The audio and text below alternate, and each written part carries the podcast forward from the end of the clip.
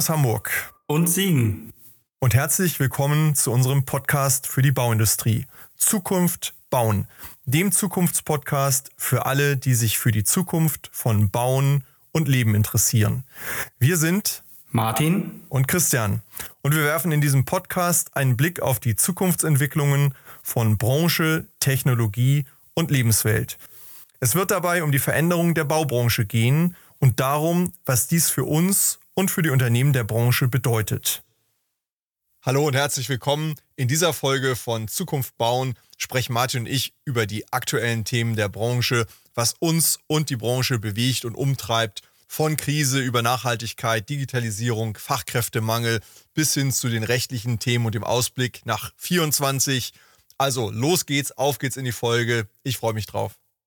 Hallo Martin, heute mal wieder in einer Zweierrunde. Schön, dass wir die Gelegenheit haben, uns äh, mal wieder unter vier Augen oder vier Ohren hier auszutauschen miteinander zu all den aktuellen Dingen, die uns so umtreiben.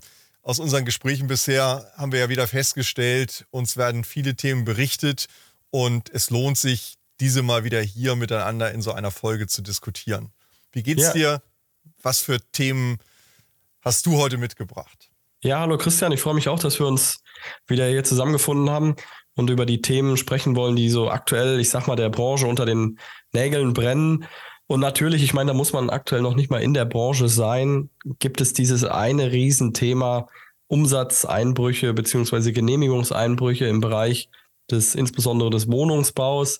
Ich glaube, das ist das Thema, das ist aktuell bei keinem Branchentreff, dass man da drum rumkommt. Ähm, und das ist das Thema, was alle bewegt. Interessant finde ich, dass die Unternehmen extremst unterschiedlich mit dem Thema umgehen und auch extremst unterschiedliche Ausblicke wagen, was das angeht. Manche halten es für eine, sag ich mal, kurzzeitige Irritation. Andere sehen es deutlich schwarz und andere wieder sind immer noch sehr positiv gestimmt. Also ein sehr, sehr diverses Bild, was die Meinung angeht bezüglich dieser Krise, die, die wir dort schein, zu haben scheinen. Also das empfinde ich auch ganz ähnlich. Ähm, genau diese Aufteilung auch in der Blickrichtung. Natürlich ein Stück weit auch in Abhängigkeit von den Geschäftsfeldern, in denen man sich tummelt. Du hast es eben gesagt, wer also auf den Wohnungsbau spezialisiert ist, der hat momentan ja, schwierigere Aussichten. Wer im Verkehrswege- oder Ingenieurbau äh, verstärkt tätig ist und dort äh, eben auch diversifiziert aufgestellt ist, sieht die Dinge vielleicht nicht ganz so positiv, wie sie mal waren, aber doch etwas entspannter. Die Märkte werden ähm, härter, der Preiswettbewerb nimmt zu, aber es bewegt sich eben noch was auf den Märkten und es ist noch Gestaltungsraum. Was mir und ja uns beiden auch Sorgen macht, ist eben der Umgang mit diesem Thema. Uns beschäftigt ja nicht nur seit wir den Podcast machen, Martin, sondern auch schon davor die Frage, wie stelle ich mich denn für die Zukunft als Unternehmen richtig auf? Das betrifft nicht nur die Bauindustrie, das betrifft natürlich auch andere Branchen, aber gerade im Bau spielt es natürlich eine Rolle bei der immer noch relativ niedrigen Produktivität und den Produktivitätszuwächsen der letzten Jahre beobachte ich und du auch, wie ich weiß, äh, aus unserem Austausch ja, dass einige Unternehmen proaktiv daran gehen, sich mit ihren Prozessen beschäftigen, sich mit Digitalisierung beschäftigen, sich mit neuen Marktfeldern und neuen Technologien beschäftigen. Themen wie Modularität, Robotik, bei dem einen oder anderen Einzug gehalten haben oder wie wir ja auch aus den Folgen und den ähm, Themen danach gemerkt haben, das Thema KI bei vielen eine verstärkte Rolle spielt. Und dann gibt es diejenigen, äh, wir haben es ja auch schon mal angesprochen, die mit dem Satz äh, Survive till 25 den Kopf einziehen und hoffen, dass sie mit alten Methoden die neuen Themen erfolgreich bewältigen werden und die Welt in ein, zwei Jahren so sein wird, wie sie vorher mal war. Und das halte ich persönlich für ähm, ja, selbstmörderisch an der Stelle, wenn man das aus Unternehmenssicht sieht. Das sind genau die Unternehmen, die es wahrscheinlich in zwei, drei, vier Jahren nicht mehr geben wird, wenn es so lange dauert. Ja, und ich glaube, da gibt es genügend Beispiele aus anderen Branchen, die genau das zeigen, wenn, sag ich mal, in irgendeiner Form disruptive Dinge passieren, sei es jetzt entsprechend der Einbruch in der Wohnungsbranche oder auch rechtliche Änderungen oder technologische Änderungen, dass meistens die Unternehmen, die mit der Einstellung, ähm, wir stecken jetzt mal kurz den Kopf in den Sand, heben den in einem Jahr wieder raus und dann wird es schon alles wieder in Ordnung sein, die haben in der Regel äh, entweder Marktanteile deutlich eingebüßt oder die gibt es halt entsprechend nicht mehr. Also ich glaube, da lohnt auch der Blick über, über den Tellerrand, ähm, der einem dann zeigt, dass das nicht die richtige Lösung ist. interessanter Ansatz, den ich jetzt auch mal wieder im Gespräch gehört habe, ist, ähm, dass man sich auch als deutsche Baufirma die Gedanken machen muss, wenn ich ja eine Krisensituation im eigenen Land habe, was Umsatz und Co angeht, lohnt vielleicht der Blick ins Ausland. Ob das dann am Ende die Entscheidung ist, dass es der richtige Weg ist, ist ja noch der zweite Punkt, aber sich Gedanken zu machen. Und da ist wieder dieses, was du oft ja sagst, äh, nicht in Silos denken, über den Tellerrand hinausschauen, sich vielleicht mit Mitbewerbern zusammentun, weil das Auslandsprojekt vielleicht für einen selber zu groß ist, vielleicht mit Planern zusammentun, ähm, mit Projektsteuer und Projektentwicklern zusammentun und quasi ein, ein Team Construction Made in Germany bilden und dann auf den Markt ins Ausland gehen, weil das ist auch noch die Botschaft, die ich aus diesen Gesprächen mitgenommen habe, die ich zuletzt führen durfte. Die Bauindustrie Deutschland ist im internationalen Bereich sehr, sehr hoch angesehen, was Qualität, was Projektmanagement und Co. angeht.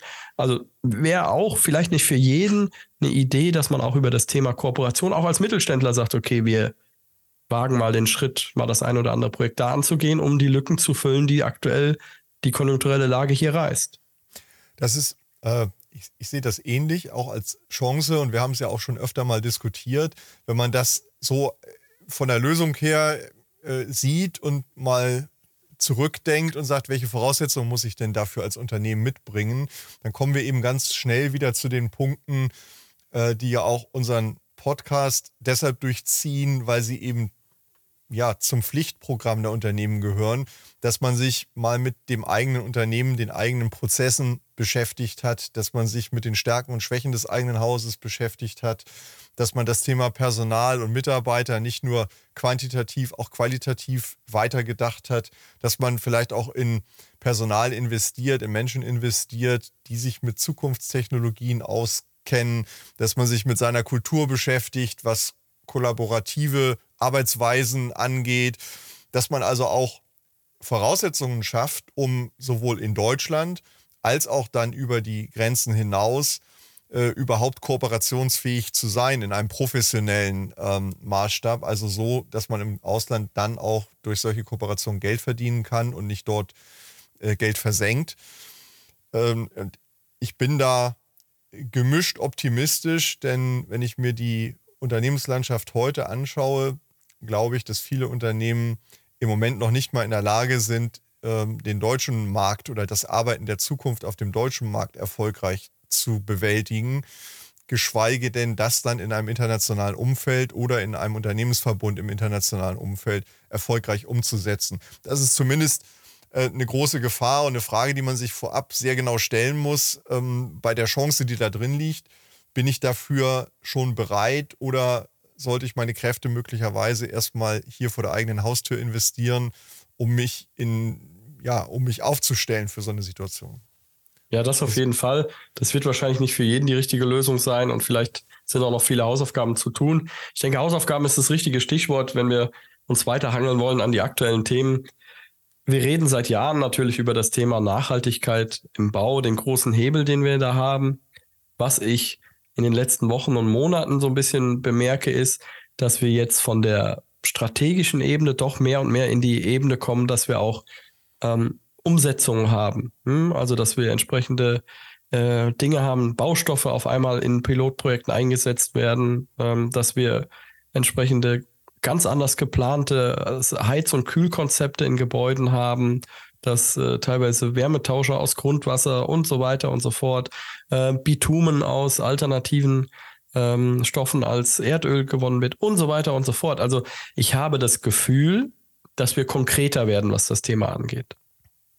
Also das sehe ich auch so. Wir kommen langsam aus dem Wollen ins Handeln und ähm, die Branche zeichnet sich ja auch dadurch aus, dass sie dann wieder handfest und umsetzungsorientiert ist an vielen Punkten und ähm, ausprobiert bei allen rechtlichen ähm, und, und Normungsthemen, die da eine Rolle spielen, ähm, sind wir zumindest dabei, jetzt anders zu arbeiten, so wie du auch gesagt hast, also eben das Thema Nachhaltigkeit auch, so empfinde ich das nicht nur als lästige Pflicht ähm, zu sehen, sondern die Unternehmen sind dabei, das für sich zu interpretieren und auch zu sehen, welche Chancen stecken für mich da drin, was kann ich denn auch meinen Kunden gegenüber tun. Also das geht natürlich von der Planung bis hin zum Gebäudebetrieb, wo man dann am Ende eben auch mal analysiert, ähm, wie die Gebäude funktionieren, wie die Datenlage ist, was man dort optimieren könnte, daraus dann Dienstleistungen entwickelt und am Ende natürlich feststellt, wenn wir die Dienstleistung gut machen wollen, müssen wir bei neueren Gebäuden vorne anfangen im Planungsprozess. Also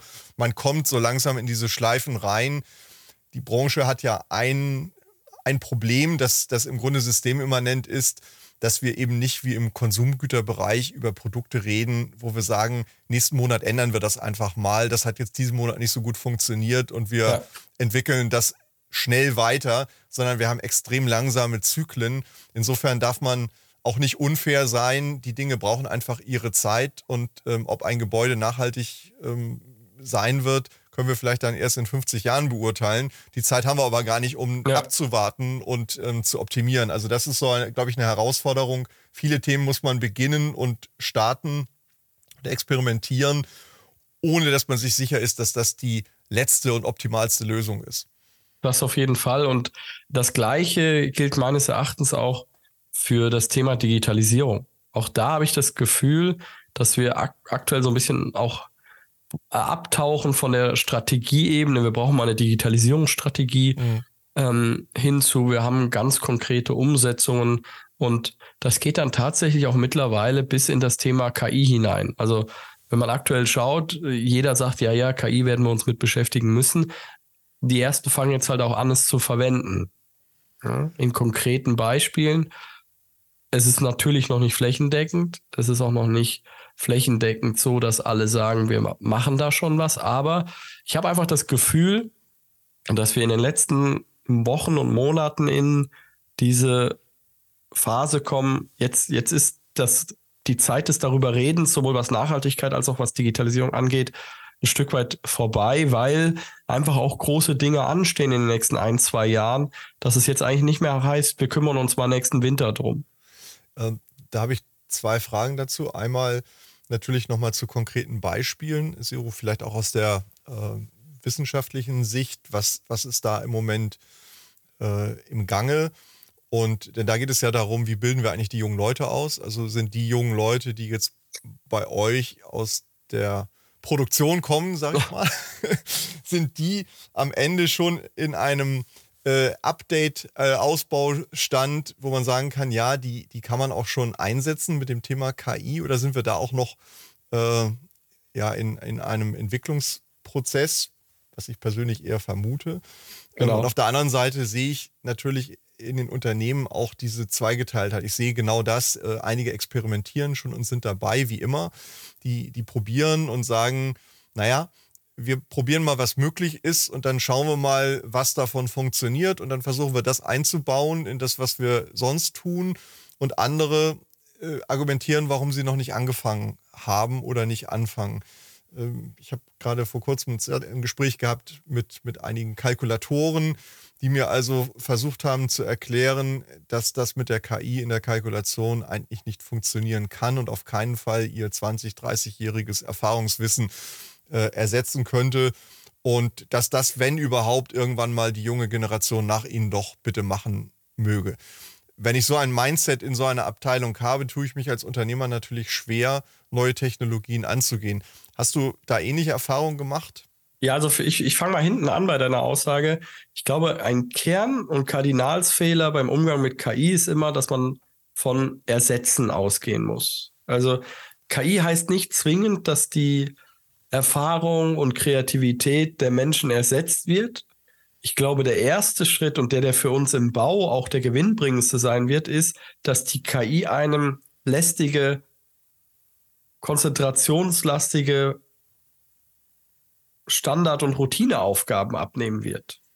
Ja? Absolut. Und, und nicht Leute ersetzen soll.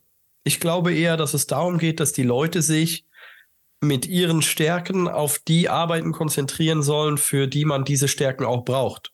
Genau. Ja? So, also der Kalkulator, der rausfährt, sich die, die Örtlichkeit anschaut, vielleicht auch schon mal mit dem Kunden spricht und sagt, wie machen wir das, überlegen, welche Szenarien gibt es und so weiter und so fort. Das Ganze quasi vermenschlichen, ja, diese, genau. diese Kalkulation. Also ich sehe es so, wenn man das in dem Anwendungsgebiet sieht, äh, es ist der bestmögliche, intelligenteste Assistent, den man sich wünschen kann. Da müssen wir eigentlich hinkommen, dass ich sage, was, was ist die beste Zuarbeit für, für meine Aufgabe, ja, für, mein, für meine Intelligenz, die ich da reinstecke, was ist die beste Zuarbeit, die das am Ende ähm, optimiert, beschleunigt ähm, und nochmal auf eine andere Ebene äh, hebt. Also das sehe ich auch so. Man muss das als Teamspiel sehen. Und äh, in den Bereichen, wo es um Anlagenüberwachung und dergleichen geht, äh, sind die Menschen, glaube ich, sowieso froh, wenn sie dann eine entsprechende ja. Hilfe haben. Also ich glaube auch da, ähm, wir haben ja mal den schönen Satz äh, hier auch diskutiert, Nachhaltigkeit beginnt im Kopf. Man könnte auch sagen, KI und der Umgang damit beginnt auch im Kopf. Also ich muss glaube ich, die richtige Einstellung dazu haben und sagen, es ist ein Werkzeug und zwar ein verdammt gutes Werkzeug, wie damals eine CNC-Maschine in einer Tischlerei mit mal ein, ein, tolles Werkzeug sein kann und nicht den Arbeitsplatz bedroht, sondern im Grunde mehr möglich macht in anderer Geschwindigkeit und Qualität. So sollten wir hier da rangehen und man kann es ja ganz niedrigschwellig sehen. Ich hatte vor kurzem eine Veranstaltung, da waren so etwa 150 äh, Führungskräfte. Ich habe dort gefragt, wer denn schon mit ChatGPT arbeitet, experimentiert hat und das äh, benutzt. Und es waren wirklich nur zwei, drei Leute, die sich in der Runde gemeldet hatten. Und ähm, dann habe ich gesagt, naja, es ist ja relativ einfach, sich da anzumelden und damit mal zu experimentieren und zu machen. Und das Tolle war, während des Tages haben einige Leute sich dort ein Konto angelegt und haben angefangen zu experimentieren und haben dann zu einigen der Themen, die wir dort vor Ort bearbeitet haben, ja, ChatGPT eingesetzt und mitarbeiten lassen. Und mit einem Mal kamen Pausengespräche auf. Zeig doch mal, erklär doch mal, wie melde ich mich da an? Und man merkte schon, also dass ganz niedrigschwellig auf dieser Veranstaltung das mit einem Mal sich verbreitet hat und die Leute eingestiegen sind in Grundlagen und eine, Grundbenutzung dieses Themas. Und ich glaube, alle haben verstanden und einigen war es, glaube ich, auch peinlich, dass das jetzt kein großes Ding ist, sich damit mal zu beschäftigen. Ja. Wenn man denn ein Handy hat, wenn man denn einen Rechner hat, wenn man denn in der Lage ist, ein äh, Konto mit Kennwort und äh, E-Mail anzulegen und dann auch spielerisch damit in Gang kommt und aus diesem spielerischen entwickeln sich dann natürlich auch die sinnvollen Anwendungen. Also das würde ich auch hier Unternehmen immer empfehlen, macht nicht eine große Einführung von einem Thema und, und erschlagt es damit so als alles lösendes, alles Schlimme und nicht perfekte ersetzendes Wundermittel, sondern geht da eher spielerisch ran und gebt dem etwas Raum und Zeit, dann kommen schon die richtigen Ideen und Anwendungsfälle, äh, wie man denn eigene Prozesse verbessern kann, in welchen Bereichen man es einsetzt. Vielleicht sollte man da viel mehr die Mitarbeiter machen lassen und ja denen die Plattform geben und das dann kanalisieren äh, und die Dinge aufnehmen und umsetzen. Das sind ja auch Themen, die wir oft eben begleiten. So ist es bei mir in dem Fall auch, äh, dass ich diesen Prozess dort weiter begleite und das ganze Thema ein bisschen mit der Geschäftsleitung kanalisiere und dann eben in, in produktive Bahnen lenke. Aber es fängt immer erstmal irgendwo an und man muss sich da trauen, anzufangen. Wir reden auch über Fachkräftemangel es ist ein Thema, die KI wird uns da helfen, da ein bisschen entgegenzuwirken. Aber sie, sie ist natürlich auch ein Teil des Problems, weil da komme ich nochmal zu meiner Frage zurück. Wir brauchen natürlich auch Menschen, die schon in ihrer Ausbildung dort Grundlagen mitbringen. Also nicht nur Anwender sind, sondern mhm. eher auch diejenigen sind, die solche Systeme nach vorne treiben und das mit etwas mehr Substanz tun. Also ich glaube, wir sind, was das Thema Ausbildung bezüglich KI angeht, also ich spreche jetzt mal für die Bauingenieurausbildung, ähm, im Schnitt, klar gibt es dann auch wieder Kolleginnen und Kollegen, die gerade im Forschungsbereich da aktiv sind, die transportieren uns wahrscheinlich noch mal ein bisschen mehr in die Lehre. Aber im Schnitt sind wir, glaube ich, so auf dem Stadium aktuell, dass wir die Leute dafür sensibilisieren, offen machen und vielleicht erste Anwendungsmöglichkeiten aufzeigen dass in der Lehre das Thema KI aktiv für Problemlösung eingesetzt wird, ist, glaube ich, eher noch die Ausnahme als die Regel. Aber ich glaube, das Wichtigste, was eine Hochschule ja leisten muss, ist, Leute offen für Themen zu machen.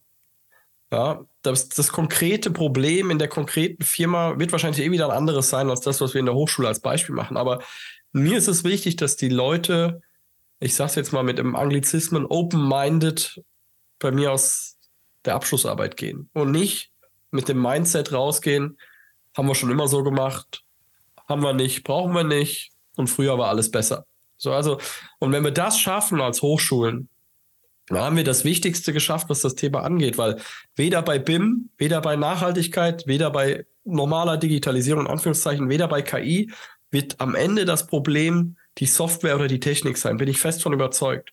Am Ende wird das größte Thema der Change-Prozess sein, die Leute Absolut. mitzunehmen und zu überzeugen. Da, da, bin ich ganz bei dir, zumal KI, finde ich, ein sehr gutes Beispiel dafür ist, dass das, was du, sagen wir mal, in diesem Semester vermitteln würdest, ja im nächsten Semester in großen Teilen schon überholt ist.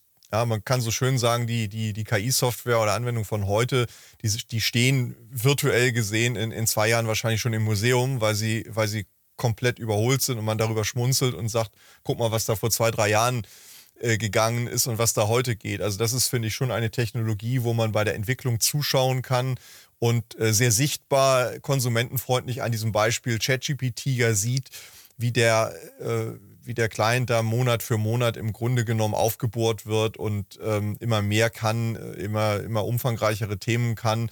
Also ja, also, also wenn ich da kurz mal als, als Beispiel für diejenigen, die ja. sich damit nicht beschäftigen, ich habe jetzt noch ein Video gesehen über interessante KI-Anwendungen, unabhängig vom Bau, äh, so eine Top-5-Liste und äh, klar taucht dann auch ChatGPT auf, aber da ist auch eine KI, die äh, dafür sorgt, dass sie von ChatGPT generierte Texte so umwendet, dass sie keinen Lehrer oder Dozent mehr findet, dass es ChatGPT-Texte sind. Ja, also ja. Da, da merkt man alleine an diesem kleinen, etwas äh, lustigen Beispiel, wie sich es weiterentwickelt. Also da ist eine KI, die es schafft, dass die Texte nicht mehr nachvollziehbar sind. Also ob das gut ist, ist eine andere Sache. Aber wir haben halt ein Stadium erreicht, wo wir quasi täglich ganz neue Anwendungen bekommen. Absolut. Und äh, da können wir als Hochschulen meines Erachtens im aktuellen Stadium vor allen Dingen der Steigbügelhalter für das, für das Mindset sein. Ja. Das also wird halt das wichtige, wichtige auch, Thema sein ein, gutes Anwendungsbeispiel, das das auch nochmal deutlich macht, wie man da herangehen sollte, ist ja das Thema zum Beispiel, ich habe neulich einen Artikel gelesen über die Hautkrebserkennung, ja. wo, die, wo die KI mit der Kamera zusammen bei, ich glaube, über 98 Prozent Trefferquote liegt.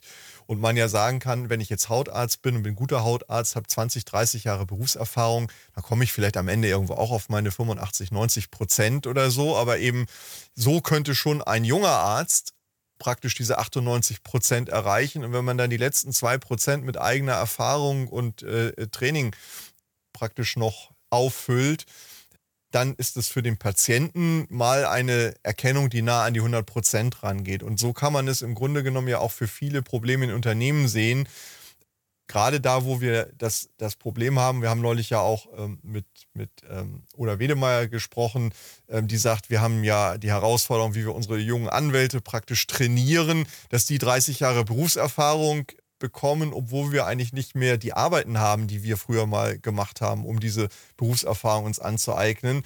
Also da haben wir, glaube ich, auch eine Chance, äh, mit der KI jungen Leuten zu helfen, ein, ein, ein, ein, ein Erfahrungsturbo praktisch einzulegen. Wir müssen wahrscheinlich nicht nur die Anwendung, sondern auch das Lernen mit der Anwendung dann damit kombinieren. Aber auch da ist ja die KI ein, ein, ein guter Lernbegleiter. Also das, ja. das heißt, ich glaube, wir werden auch junge Leute, wo wir bemängeln, dass die ja eben bestimmte Erfahrungen noch nicht gemacht haben, schneller auf den Stand von heute bringen können. Also Technologie ja, das Thema Wissens, Wissensmanagement, ja, Absolut. das ist halt einfach ein ganz, ganz großes Thema.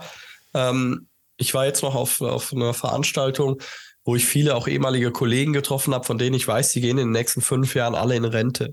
Wenn ich mir anschaue, was da an technologischer, äh, an technologischem Know-how verloren gehen wird in den nächsten fünf Jahren, das müssen wir schaffen, in den Unternehmen zu halten. So, und wenn ich dann nochmal das Thema aufgreifen darf, Digitalisierung, Nachhaltigkeit, BIM und so weiter. Ich weiß, dass auch viele Kollegen von mir vor zehn Jahren gesagt haben, in zehn Jahren ist BIM Standard. Ich stelle mich jetzt hin und sage, in fünf Jahren ist BIM Standard und in fünf Jahren stellt sich wieder ein nächster hin und sagt in fünf Jahren Standard. Das wird aktuell immer noch suggeriert. Aber ich glaube ganz fest, diese anderen Themen, die wir besprochen haben, Fachkräftemangel, Nachhaltigkeit, wir müssen nur noch mal die äh, Berichtspflicht nach EU-Taxonomie, die steht jetzt vor der Tür, ja, also die nächsten ein, zwei Jahre werden da entscheidend sein. Das wird nicht mehr ohne Digitalisierung gehen. So. Absolut. Nachhaltigkeit ohne Digitalisierung wird nicht gehen. Fachkräftemangel auffangen ohne Digitalisierung wird nicht mehr gehen. Also diese Themen bedingen sich einander und beschleunigen sich auch gegenseitig. Dementsprechend glaube ich, sind wir jetzt wirklich an so, einer, an so einem Punkt, wo das, was wir auch über Jahre jetzt, sag ich mal, propagiert haben, das wird jetzt in die Umsetzung kommen, in Klammern müssen. Das, genau, also das ist ein gutes Stichwort. Ich, ich will es für mich mal zusammenfassen. Also ich denke, dass wir vom Wollen ins Handeln kommen in vielen dieser Themen, dass viele ja. Themen jetzt äh, noch etwas holprig, etwas zwei Schritt vor, einen zur Seite, einen zurück, mal wieder zwei nach vorne laufen, aber sie sind eben am Laufen und im Laufen und in die Umsetzung noch zu langsam, zu wenig konsequent. Das kann man sich wünschen, dass da mehr getan wird. Das, das ist die Pflicht. Also ich glaube, genau wie du sagst, wir sind in einer Situation, wo auch Kunden, wo Gesetzesrahmen mehr und mehr einfordern, dass diese Dinge alle Berücksichtigung finden. Und wer also für die Zukunft aufgestellt sein will, unser Ausgangsthema Krisenresilienz, der wird diese Pflicht natürlich sowieso erfüllen müssen. Und ähm, da kann man wieder sagen, wird Digitalisierung mal verschwinden oder nicht? Nein, wird es nicht. Es ist ein Megatrend. Also tue ich doch gut daran, meine Kräfte möglichst frühzeitig da reinzulegen und Chancen daraus zu generieren. Das ist das eine. Das zweite ist, wenn ich dann weiterdenke und sage, welche Möglichkeiten liegen denn on top für mich da drin? Also wenn ich die Pflicht erledigt habe, was kann ich denn noch tun, um in meinem Geschäftsfeld oder in der Erweiterung meiner Geschäftsfelder weitere Dienstleistungen, bessere Dienstleistungen, höhere Wertschöpfung daraus zu generieren.